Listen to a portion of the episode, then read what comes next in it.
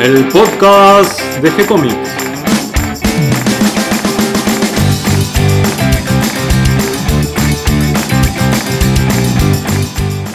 Muy bienvenidos a todos a un nuevo episodio del podcast de G-Comics.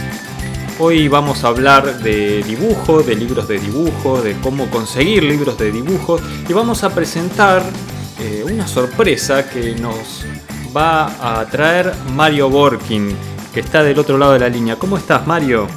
Hola, buenas noches, Gonzalo. ¿Cómo te va?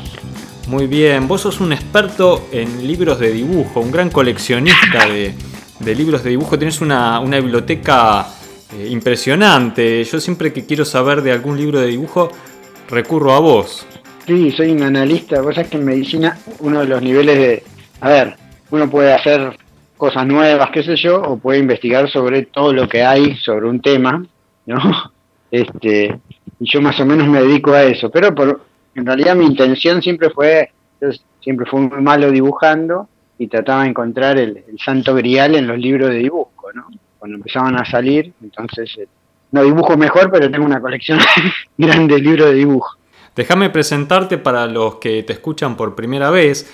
Mario Borkin es un invitado habitual de la casa, eh, un colaborador genial, un amigo además de mucho tiempo y que compartimos el gusto por, por varios temas, entre ellos el dibujo y las historietas. Y mm, Mario es eh, médico cirujano, es guionista de historietas, escritor de libros, tiene una novela escrita que se llama La Sociedad del Naipe, eh, que si este tiempo de cuarentena le sirvió para estar un poco más libre, tal vez pudo avanzar con, con el siguiente volumen de, la novela. ¿Cómo, ¿Cómo va eso, Mario? Sí, en realidad es, es, interminada, ya prácticamente está terminada, pero es cierto que no, no, no avanza mucho en la cuarentena. Empecé a hacer otras cosas, ¿viste? Y, y lo tengo ahí, pero no, no, no, no, no falta nada.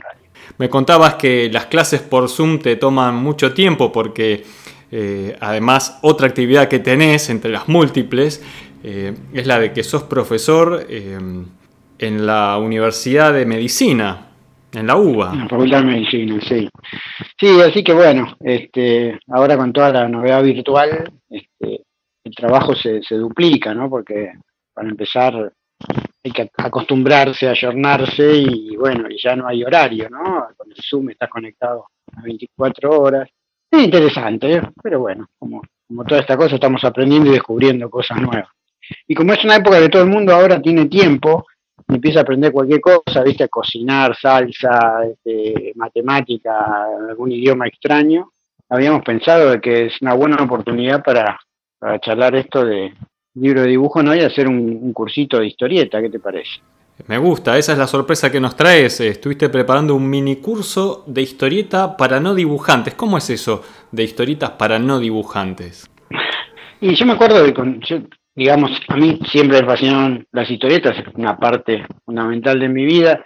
Yo intentaba dibujarlas también. En una época había un restaurante de pasta que se llamaba Pipo en el centro, que en vez de manteles tenían unas hojas enormes de papel blanco. Entonces yo cada vez que iba chiquito les pedía que me dejaran esas y armaba cuadernillo de historietita. Y lo único que puedo decir es que siempre dibujé eh, consistentemente mal.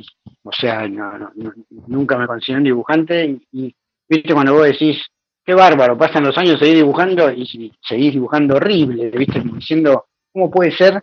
Y tal cual, como te decía, mi intención este, fue tratar de aprender solo, qué sé yo, y, con los libros de dibujo, después cuando empecé con los talleres con vos, este, que vos lo primero que dijiste, miren que la historieta es contar con dibujos, no necesariamente es eh, el dibujo la, parte esencial, o sea, el dibujo sí está, está, bien, pero la historia está mal contada, no sirve. Y, una de las cosas que me, me encantó que vos dijiste es, es, mucha gente empieza y es raro que la gente termine su primera historieta. La mayoría no termina y abandona, ¿no? Es así. Así es, yo tengo varias historietas sin terminar. Bueno, pero. Un pésimo alumno. no, no. Pero el problema básico es con qué escollo chocas. Y eh, mi problema es el dibujo. Entonces, si yo siempre voy a estar criticando mi dibujo y preocupado por el dibujo, en realidad dejo de lado cosas por ahí más tan o más importantes para contar la historia y no progresa ninguna de las dos cosas. Entonces, este, traté de encontrarle la vuelta a ver cómo hacer con gente que se parece a mí, que queda trabada en la cosa del dibujo, para decir, bueno, a ver, no nos preocupemos por ahora por el dibujo, preocupémonos por contar, el dibujo va a mejorar solo. Y tratar de encontrar, digamos, atajos, o no más que atajos, son pequeñas muletas que a vos te sirva a la hora de resolver situaciones. O sea, cómo dibujar una persona, cómo dibujar un caballo, cómo dibujar una bicicleta, cómo dibujar un fondo. Y que uses ese recurso, por lo menos sencillo, que te saque de la situación y te permita seguir y te concentres en las cosas que importan la historieta, que es casi como un director de cine, ¿no? Donde pones la cámara, cómo logras el mejor eh, ángulo para mostrar una cosa, cómo transmitir la emoción de los personajes. Y esa es un poco la idea, ¿no? De armar un, cursito con esos detalles y que sea paso a paso. Nada, y que el dibujo ahí vaya saliendo como resultado del trabajo de uno y no como el fin último.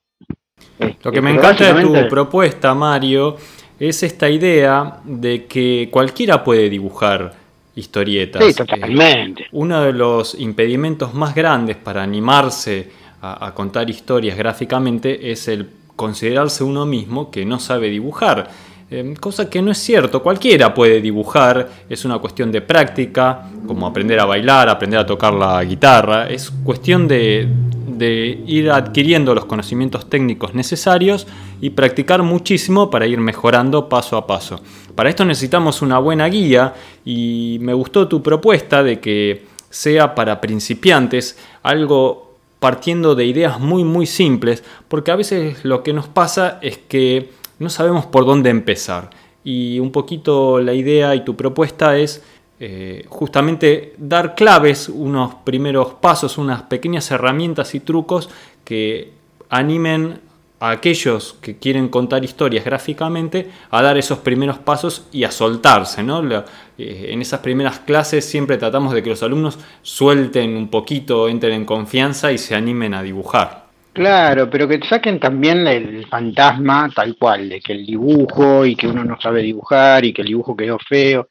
Es como una maratón, si ustedes nunca corrieron y me dicen, quiero entrenar para un maratón, digo, no, olvídate, eso no se puede hacer. Uno empieza a entrenar despacito como para un objetivo cercano de correr 5 kilómetros en, tres meses. Si quieres una maratón y nunca corriste, vas a estar tres años mínimo.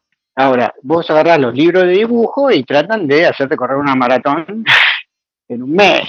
Es imposible. Y todos te dicen, no, pero tenés que practicar. Sí, pero la práctica tiene que estar muy dirigida a algo en particular, porque si vos practicas muchas cosas, ¿entendés? Yo practico tenis, eh, karate, esgrima, nunca voy a correr un maratón al mismo tiempo. Entonces, la idea es pequeñas cosas que uno pueda adquirir y que después, una vez que las adquiere, se hacen casi rutina y uno ya ni piensa cómo plantar una cosa o qué sé yo, porque ya tiene la, de alguna manera esta estructura que después obviamente uno la puede dejar romper y, hacer, digamos, con su creatividad lo que quiera, pero si uno trata de tener un estilo y todavía no aprendió a dibujar, me parece que es son demasiadas variables al mismo tiempo. Entonces la idea es ir de a poquito, ir juntos contando historias que yo propongo, que después ellos propondrán, cada uno puede después adaptarla a su gusto. Y lo interesante es que todas están bárbaras, o sea, yo eh, creo que tres dibujantes cuentan la misma historia y son tres historias diferentes, está bueno también, ¿no? Pues eso, eso lo hace divertido. Me gusta esta idea de plantear el curso como un camino, un paso a paso para ir de a poco avanzando y como que tenemos que preparar eh, nuestro equipaje para iniciar el viaje, no tener las herramientas necesarias, en este caso lápiz, papel, eh, lo básico, ¿no? Algún pincel, tinta china, una regla, paciencia, bien, y alguna guía también. Y ahí me gusta la idea de tener algunos libros de referencia ya desde el principio, no para seguirlos de entrada, porque justamente la idea es en, el curso ir planteando los pequeños ejercicios, sino como una referencia a la que recurrir siempre. Hay una cantidad de libros de dibujos básicos que podemos ir eh, armando en la biblioteca como un punto de referencia. Eh, y podríamos hablar un poquito de esos libros. Por ejemplo, en la técnica del cómic, eh, recomendamos eh, el libro de cómic y arte secuencial de Will Eisner, un maestro de los maestros dentro de, la historieta. también el de Entender el cómic de Scott McCloud y Cómo dibujar el cómic al estilo Marvel de Stan Lee y John Buscema. A mí este libro me encanta. Eh, me encanta además Buscema como dibujante, me parece uno de los dibujantes más completos dentro de, del mundo de los superhéroes, porque no solo dibujó superhéroes, sino toda clase de historietas, inclusive románticas, y lo hacía de una manera impecable. Eh, un gran conocedor de, contar en historieta. Y este libro de cómo dibujar al estilo Marvel, si bien está muy orientado para una determinada. para un determinado género de la historieta, eh, creo que es bastante amplio, que tiene algunos eh, puntos claves que hay que entender al momento de dibujar eh, aunque me parece que se queda un poco corto, que hubiese estado bueno que tuvieran más páginas y más explicaciones o que hubiesen hecho eh, un segundo tomo que, nunca llegó. Eh, pero el tema es dónde conseguir estos libros. Es verdad que los podemos comprar, podemos buscar mucho en internet, pero me gusta proponer también alguna manera legal de acceder a los libros por internet. Y la otra, vez, eh, buscando unos libros para preparar este curso, eh, estuvimos viendo que hay un sitio que se llama openlibrary.org, donde eh, a la manera de ir a una biblioteca uno puede pedir prestados libros en formato digital. Y se puede acceder a muchos de estos libros de los que vamos a ir hablando, o incluso los que vos vas a ir recomendando a lo largo del curso, Em, de una manera gratuita y que los podemos tener por una cantidad de tiempo. El, único límite es en la cantidad de libros que podemos sacar simultáneamente y que los tenemos solo por unas semanas, pero luego los podemos volver a pedir y esto es gratuito. No sé si querés contar un poquito cómo es el sistema.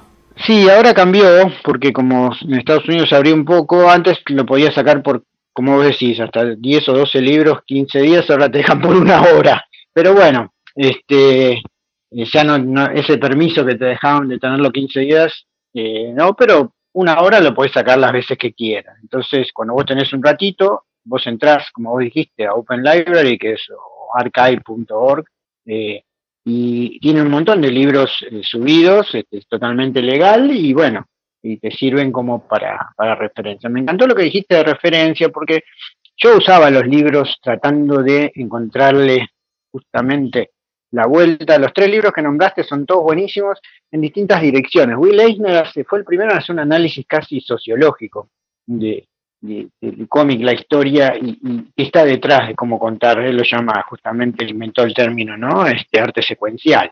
Y, y Scott McCloud es un seguidor de Eisner, digamos, y ya casi es un estudio eh, profundo.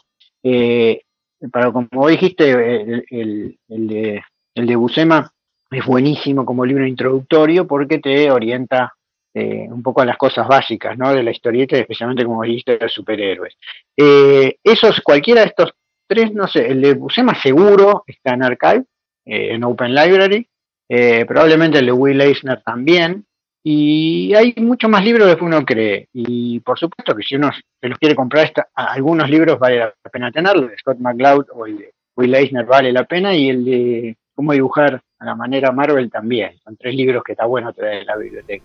Sí, está bueno consultarlos en digital, pero también está bueno tenerlos en papel, ¿no? Eh, todavía yo no encuentro que que el formato en digital, aún dibujando frente a la pantalla, supere a la ventaja de tener el libro sobre el tablero, buscar rápido la, referencia que querés y tenerla ahí al costado, o incluso fotocopias, creo que es lo más útil para dibujar. Así que eh, hay que aprovechar todas las herramientas, pero también la forma tradicional creo que, que sigue teniendo el peso principal sobre la mesa al momento de aprender.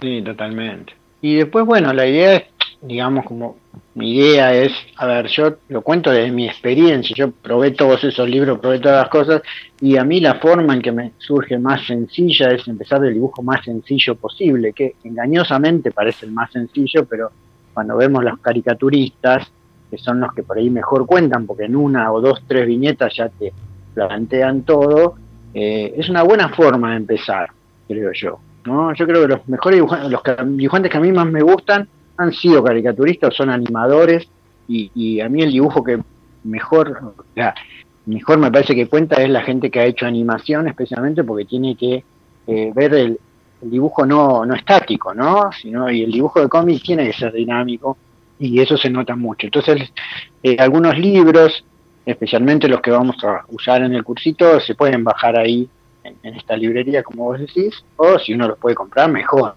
Pero la idea es también, como vos decís, usar los dos recursos, porque hay libros que vale la pena tener. Vos sabés que en el dibujo de la animación es bastante tramposo, porque uno ve ese dibujo tan simple de líneas, eh, que parece hasta fácil de hacer, pero en realidad implica la animación un gran conocimiento de estructura, de construcción de la forma para poder moverla, para poder verla desde los distintos ángulos. Ahí eh, entramos en el tema de la figura humana.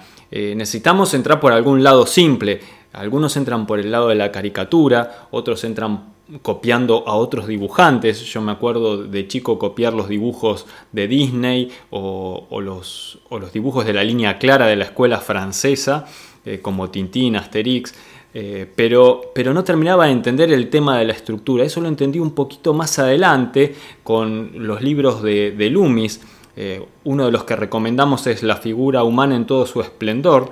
este es un libro dedicado a la figura humana y tiene una parte donde se mete un poquito en el tema de la construcción y es ese típico muñeco de, madera que usan los dibujantes o que usaban los dibujantes antes que te permite ponerlo en distintas como un maniquí y, el maniquí, bueno, es entender esa estructura simple del cuerpo humano simplificado para poder empezar a mover las distintas partes del, del cuerpo pero desde la cabeza sin tener que estar copiando.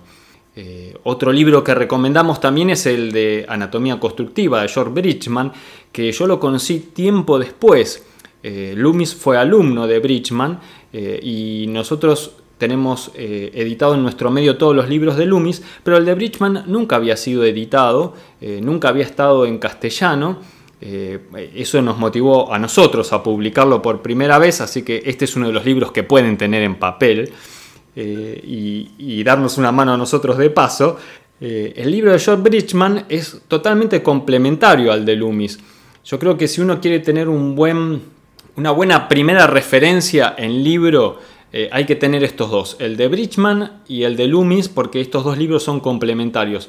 el de Bridgman es un poco más avanzado, me parece, va directamente a los detalles de la anatomía, pero tiene este concepto eh, como, como, base que es el de la construcción, una construcción muy sólida. Eh, bueno, está en el título, ¿no? Anatomía constructiva. Eh, creo que estos dos libros hacen como, como, una primera base de referencia para todo, toda la construcción anatómica. Pero en el minicurso, como es para no dibujantes, vas a comenzar con cosas muy, muy simples.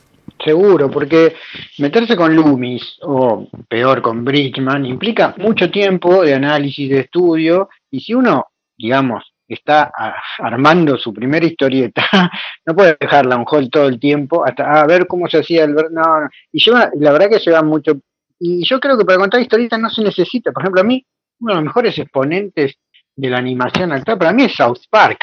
A mí es una serie que más me gusta. Y está hecho de la manera más sencilla posible, muy al estilo de Charles Schulz, ¿viste? Con, con Peanuts, es otro ejemplo maravilloso, Mafalda, eh, Calvin and Hobbes.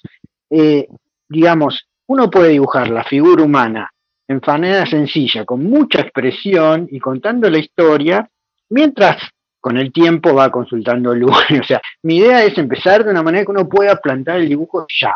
Y después materia pendiente, con el tiempo iremos mejorando, agregando elementos, ¿sí? Porque si uno empieza con Loomis, con la cabeza de Loomis, la verdad que lleva mucho tiempo eso. A mí, por ejemplo, eh, yo me lo estudié Loomis de arriba abajo, qué sé yo, y me sigue costando usar el método Loomis y ahora uso otro, pero porque a mí me resultó más cómodo el Riley.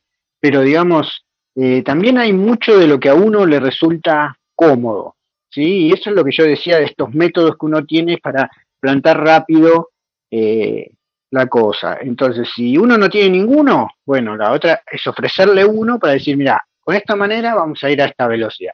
Después de ahí en adelante, tenemos un montón de camino para recorrer. Y ojo, a ver, uno puede, eh, hay gente que no hace dibujo realista porque no le gusta, ¿no? Y, tenemos por suerte todas las opciones posibles. uno de los cómics más importantes de aventura, que fue, como decís, Tintín, es un estilo casi caricaturesco y es uno de los mejores, para mí, una de las mejores este, historietas de aventura. Eh, y, o sea que uno no tiene que ser Hugo Pratt o, Moebius para contar una buena historia, ¿no? Sí, o por lo menos para comenzar. Podemos comenzar. Por lo menos para empezar. Más simple, más de abajo e ir escalando de a poquito, ¿no? Eh, otro tema que estábamos hablando cuando me contabas la idea del minicurso es eh, que esta propuesta puede ser muy útil para docentes, para trabajar en las escuelas. Los docentes, eh, tanto de primaria como de secundaria, tienen en el currículum que tienen que enseñar a, los chicos un, no sé si se dice eh, currícula, ¿no? Eh, currícula sería el plural, digamos, porque en, latín. Bueno, bueno, en el programa que tienen que enseñar de, temas a, los chicos, ¿no? en algún momento les aparece el tema historieta. Y, es un tema que le gusta tanto a los docentes como a los alumnos. ¿no? Los más chicos incluso se, se enganchan muchísimo con el tema de la historieta. Eh, y ahí se encuentran con el problema de que no saben a dónde recurrir para conseguir material. Eh, las maestras no tienen por qué saber de dibujo de historietas.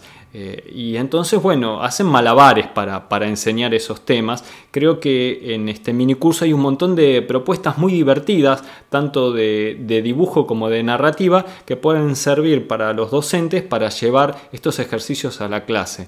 Que los chicos no solo eh, estudien la historieta desde el punto de vista del lector, sino como nosotros proponemos desde este podcast, que también lo puedan abordar desde el lado de creador, de hacer sus propias historietas, de contar sus historias con sus propios dibujos. Tal cual, sí, sí, sí, sí. Y, un poco es eso, es dar las herramientas mínimas como para no preocuparse, digamos, de estar tan pendiente del dibujo que uno no le, no le o sea, a veces pasa que uno quiere hacer unas cosas y no le sale y, toda la historia se atasca o uno lo hace rápido y mal. Y la verdad que, nada, si uno descarga estas cosas y dice, no, bueno, yo resuelvo la cosa así, con tres cosas, listo, ya está. Este, y una vez que es sorprendente porque es como andar en bicicleta y todo eso, uno no sabe cómo aprendió.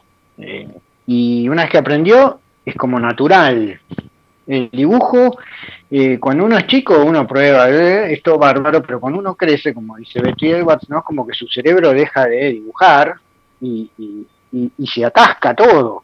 Y yo, digamos, hay dos libros en que me, gusta tomar este curso. Uno es un libro de, de ¿cómo se llama?, de caricatura, que me parece genial como encara el tema de la figura humana, que es el de Hall, ¿no? Eh, que eh, es, un manual de caricatura, y otro que no es muy conocido acá, se llama, es, un tipo que fue animador en Disney, en McIntyre, que el tipo hizo mucho trabajo en las escuelas de lo que llamaba este como un texto, un manual de dibujo, pero para dice la gente, digamos, aprende a ver, vocabulario, gramática, eso para poder hablar y incursionar en la literatura lo mismo pasa con la música, dice, pero con el dibujo no existe el equivalente a enseñarte la aritmética para hacer cuentas o las letras para escribir. Dice, porque en general se neglige y las maestras no saben dibujar la mayoría de las veces en Estados Unidos, estamos hablando de los 50. Entonces tiene un manualcito de cómo dibujar con en 3D, digamos, con una perspectiva intuitiva y, y lo se llama isométrica, vamos a ver, que no necesita las reglas de punto de fuga y complicar la cosa y te permite dibujar rápido y, entendible. Y la verdad que bien. Entonces lo que yo trato de rescatar son esas pequeñas cosas que a vos te sacan del pantano y te dicen, esta es la solución y sigo adelante. Y después sobre eso construís todo lo que quieras y estudias todo lo que quieras y agregás todo lo que quieras. ¿Mm? Doy fe que ese pequeño sistema de enseñar el dibujo a partir de entender cómo plantar pequeñas formas tridimensionales simples como cubos, cilindros, eh, conos, eh, y poder después ir ensamblándolos para hacer formas más complejas, realmente funciona con los chicos. Eh, yo daba clases a, un grupo de, chicos de alrededor de entre 8 y 12 años y mm, un día se me ocurrió, para que entiendan la forma, llevar el ejercicio de construir autos tridimensionales de papel. Era algo que yo hacía de chico y que me encantaba y, pensé que era un ejercicio que a ellos les iba a gustar y les iba a ayudar a entender la forma. Entonces eran esos, eh, yo llevé esos eh, autos impresos que son como ah, formas que recortás y después las vas pegando y, y, te queda el auto tridimensional. Bueno, es notable cómo entendieron a partir de ese pequeño ejercicio la tridimensión y a partir de ahí podían construir eh, las formas de los autos, pero además otras formas más complejas e incluso les ayudó a entender mejor la tridimensión en la figura humana. Eh, así que eso de trabajar con bloques y de entender las, pequeñas formas básicas tridimensionales eh, y después a partir de ahí construir formas más complejas me parece que es genial. Claro, pero uno da por sentado que uno puede construir un cubo, un cilindro y un cono, y no puede hacer. McIntyre en ese sentido empieza de cero y te dice, vos poné un punto, ahora poné un punto a la derecha de ese punto más o menos un centímetro, ahora poné el dedo en el medio y sobre tu dedo poné un punto y abajo de tu dedo poné otro punto y uní las cosas, ¿entendés? Te va llevando y después baja esto y este más largo y este qué sé yo, pum, ahí tenés el cubo. Y entonces te da un método, ¿entendés? Porque uno da por sentado que cualquiera puede dibujar un cubo y no, no es así. Y él empieza con perspectiva isométrica, que es la más fácil, y con su sistema, por lo menos vos ya sabes dibujar perfectamente cilindros, cubos y iconos y podés, como vos decir, empezar a construir cosas. Pero un televisor, es una computadora, es una pelota de fútbol. Y a mí lo que me encanta es eso, cómo él te da un recurso, que después vos lo podés cambiar. Cuando vos le enseñás a los chicos ese recurso, lo sacan solos enseguida. Parece como ponen el dedo eh, ese método a mí me parece genial, que acá lo siguió, va, allá, lo siguió un alumno de él que se llama Kinsler, que a mí me da bronca porque nunca lo recuerda él, ¿viste? O sea, él como que tiene su programa y podría decir mi maestro, pero bueno, nada, nada una queja. Este, nada, pero es, ese libro que se llama Drawing Textbook, o sea, un texto sobre, sobre dibujo, es muy chiquitito, es buenísimo. Y algunas cosas vamos a, me gusta rescatar en este curso para que uno, con eso, digamos, con Hall para personajes y, y, y para cosas, uno ya puede hacer una historieta. Sí, es cierto. Y sin darte cuenta, estás entrando en el tema de la perspectiva. Nosotros recomendamos un par de libros de referencia, como el de dibujo tridimensional de Andrew Loomis, también ya lo nombramos para anatomía, y el de Norling de perspectiva fácil. Eh, algunos de estos libros lo, pueden bajar desde nuestro sitio. Eh, la, cuestión es que estos libros son bastante complejos. Abordar la perspectiva, estudio desde cero, a veces es muy complejo, pero de esta manera, a, partir de dibujar pequeñas formas tridimensionales, aunque sea con una perspectiva isométrica, eh, ya te va metiendo en el tema de la tridimensión, de la profundidad, del volumen, de la luz. Claro. Sí, de hecho, eh, habla de las seis leyes de la perspectiva y la última es la de los puntos de fuga, como diciendo, mira, si vos pones una cosa más cerca del, fondo de la hoja, del límite de hoja, está más adelante. Si es más grande, está más adelante. Si, se sobrepone con una cosa que está atrás, está más adelante. ¿Entendés? Pequeñas cosas de perspectiva intuitiva que son tan importantes a la hora de contar como... Y después sí, por supuesto, cuando ya manejas eso, ¿entendés? Ahí sí, pero si vos te preocupás por la línea de fuga, pero... Y, y vas vas a ver, y, te estás perdiendo un montón de cosas que son importantes para contar y que por en planos muy cortos la perspectiva no lo usas, y sí la superposición, eh, como una línea cae debajo de la otra, qué recursos usás para generar volumen, sin recurrir a, esos este, artefactos de perspectiva geométrica, ¿no? Y a veces eh, se confunde la perspectiva en general con eso de de hacer una grilla y tirar líneas para todos lados, que por supuesto para un escenario ciudadano con, un montón de edificios es imprescindible. Pero para contar la historia, por ahí es más importante otras cosas, ¿no? Y, entonces la gente dice, ah, si no sé perspectiva, no puedo dibujar. Yo me acuerdo un, un reportaje que le hicieron a Bruce que él de perspectiva no sabe nada. De hecho, no le gusta dibujar fondos, y por eso los fondos son muy sencillos. Y la verdad, para mí es una mejor dibujante que existe y, que te diga eso, te deja más tranquilo, como diciendo, bueno, tenés un experto. Sí, sí sos arquitecto, claramente. Pero dibujar con cinco puntos de fuga para hacer, O sea, y si no, ah, si mi dibujo no tiene tres líneas, tres puntos de fuga, no, no está bueno. No, eso es. Después, por supuesto, está bueno estudiarlo cuando uno quiere usar como recurso eh, narrativo, ¿no? eso es importante. Pero ahí volvemos a lo mismo. Es importante que los recursos técnicos estén al servicio de lo que vos querés contar y no al revés. ¿sí? Si no pasa que haces un cómic que es técnicamente perfecto, pero yo me acuerdo, una vez leí un, manga que creo que era del, era de, un, de estos de samuráis y estaba muy mal dibujado, pero mal dibujado. ¿eh? Mirá que yo dibujo mal, pero eso yo lo hubiera dibujado mejor. Pero estaba tan bien contado que estaba bárbaro. Bueno, la versión original de One Punch, eh, esa, esa, serie que tiene tanto éxito y que gustan los adolescentes, eh, eh, que esa especie de superhéroe que derrota a sus enemigos con un solo golpe a, la manera Tyson.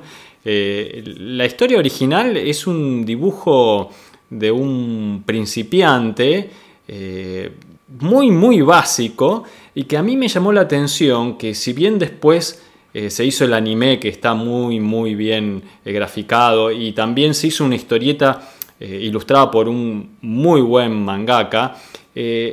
Esa versión original de One Punch se encuentra en internet, hecha por el dibujante original, casi con, con marcador sobre, sobre una hoja 4, un dibujo muy muy simple y muy básico. Y me llamó la atención que mi hijo Oliverio eh, prefirió leer la versión original, se enganchó con ese dibujo básico y simple y se mataba de la risa leyéndolo y lo leyó completo.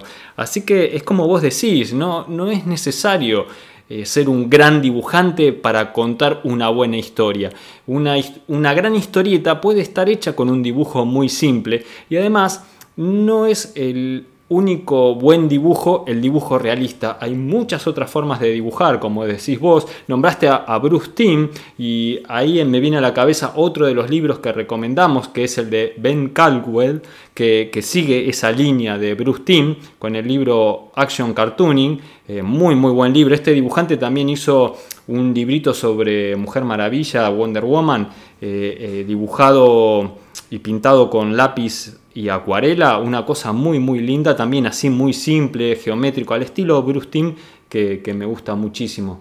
También otro libro que recomendamos en esta línea, fuera del realismo, es el de caricaturas de Tom Richmond, que es uno de los caricaturistas de la revista Mad, eh, un libro genial sobre caricatura que con también pequeños ejemplos y pequeñas eh, formas simples que tenés que mirar en las caras, en las figuras, te enseña a percibir un montón de, eso que nos hace a cada uno diferentes y que los principiantes en historietas se preguntan cómo hace el dibujante para que a lo largo de la página, en los distintos cuadros, el personaje siempre sea el mismo. Bueno, ahí en este libro de Richmond eh, les aseguro que hay un montón de claves y pistas para entender cómo es que se hace eso.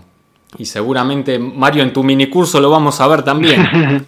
sí, porque la idea básica es, eh, si uno es un ilustrador y hace un dibujo de algo, está todo bien. Pero si uno hace una historieta, tiene que hacer mil dibujos. Y los personajes son tres o cuatro. O sea que esos tres o cuatro personajes van a aparecer cientos de veces en todas las viñetas. Entonces, lo ideal es que sean reconocibles. Esto parece una estupidez, pero la verdad que el personaje que uno hace tiene que mantener la misma cara y las mismas, digamos, actitudes corporales, y que eso durante toda la historieta. Si uno, digamos, no aprende un dibujo eh, que pueda repetir, está en problemas, porque aunque te salga bien la, tapa, digamos, después tiene que parecerse. Uno de los problemas graves siempre de los cómics es que la tapa la dibujan ilustradores que son espectaculares y que vos decís, pero no es el mismo personaje porque está mejor dibujada la tapa. Y otra cosa es que como dibujante de historieta vos tenés que dibujar cualquier cosa, ¿sí? Que va una bicicleta, una locomotora, una pistola, y si te gusta un género, no puedes dibujar cualquier locomotora, cualquier pistola, cualquier bicicleta. Ahora, si vos tenés que dibujar 50 bicicletas en tu cómic y no tenés un método rápido, estás en problemas, porque imagínate, con todo lo que tenés que dibujar, no vas a terminar una hoja ni en dos años. Entonces la idea nuestra es a ver, ¿cuál es el recurso fácil para hacer una bicicleta estándar? Y de ahí partís, lo mismo, un arma estándar, una locomotora, un auto, como vos decías.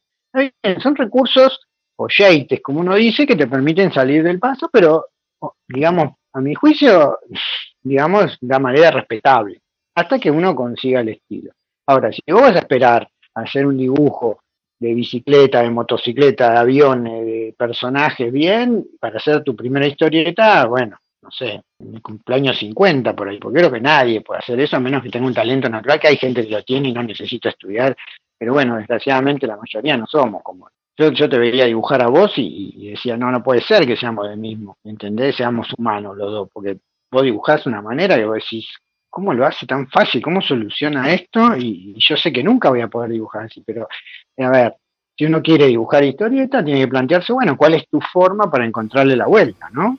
Exactamente, y sobre todo no olvidarse que no hay una manera de dibujar y que lo importante en la historieta es que estamos contando una historia y que esa historia sobre todo tiene que estar bien contada. Yo ya me enganché para hacer el mini curso, Mario, y creo que, que hiciste una buena introducción. Eh, ¿Dónde lo pueden encontrar? Bueno, en la web, en la parte del blog, vamos a ir subiendo todas las semanas una lección nueva de tu curso, de tu mini curso, y eh, aquellos que lo sigan, los invitamos también a, proponer eh, ideas para ir mejorándolo. Vamos a plantearlo como algo no definitivo, sino como que está en proceso de desarrollo. Y cada lección démonos el permiso también de continuar editándola y mejorándola.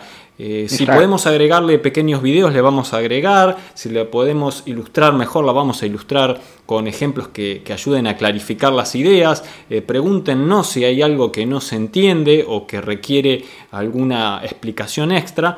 Eh, la idea es hacer un lindo mini curso que sirva, que sea útil, que sirva a toda clase de público, tanto a niños como a docentes, como a fanáticos de la historieta que se quieren largar por primera vez a contar sus propias historias. Y, además ir enriqueciéndolo con propuestas, con, libros de referencia, con eh, autores a cuales podemos eh, consultar en internet y usar sus, obras como referencia para aprender o para entender algún concepto. Así que bueno, yo ya estoy enganchado, Mario. Eh, vamos a publicar esta primera introducción al curso junto con el audio del podcast.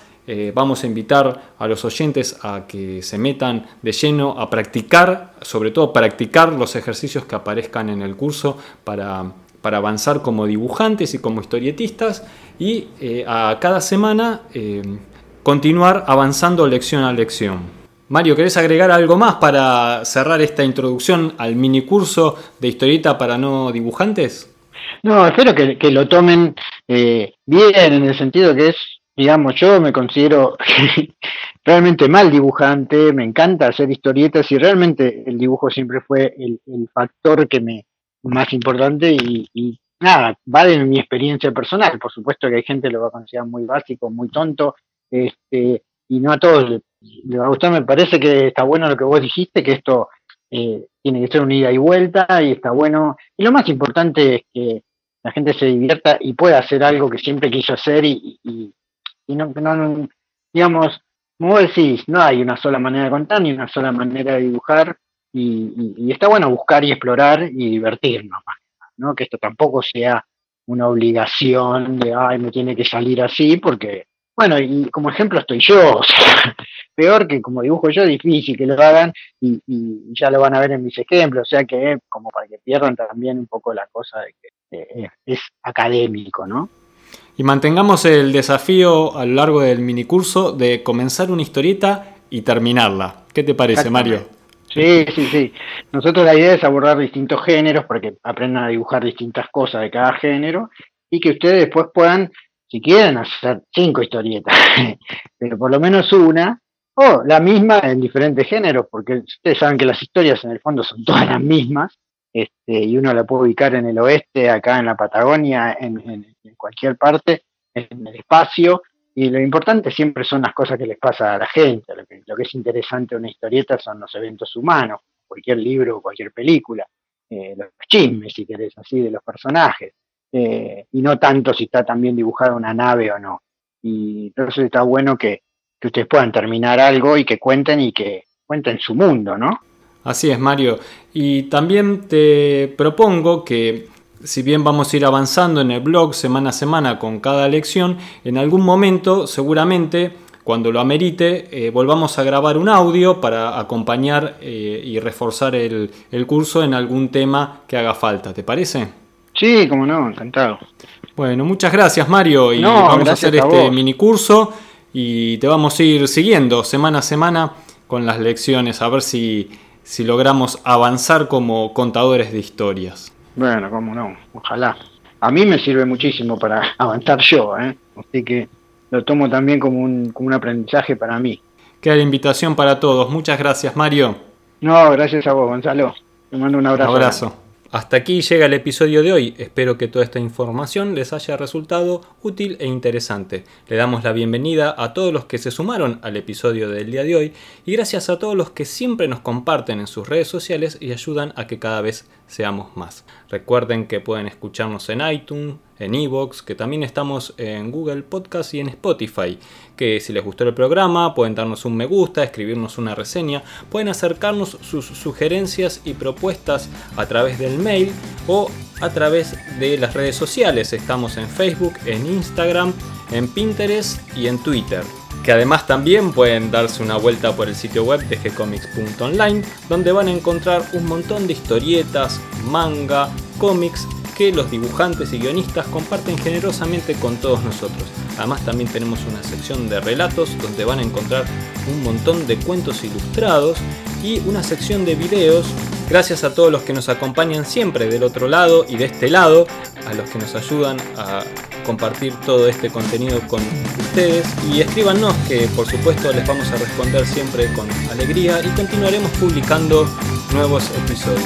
Muchas gracias a todos y hasta un próximo.